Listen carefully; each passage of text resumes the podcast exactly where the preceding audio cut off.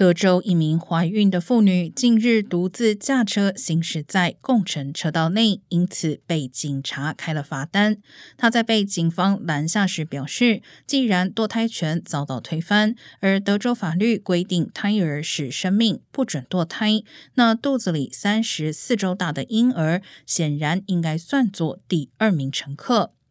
拦检的警官称不愿意讨论堕胎话题，并称共乘规定应该是两个在人体外的人。该名妇女表示将就收到的违规罚单提起上诉。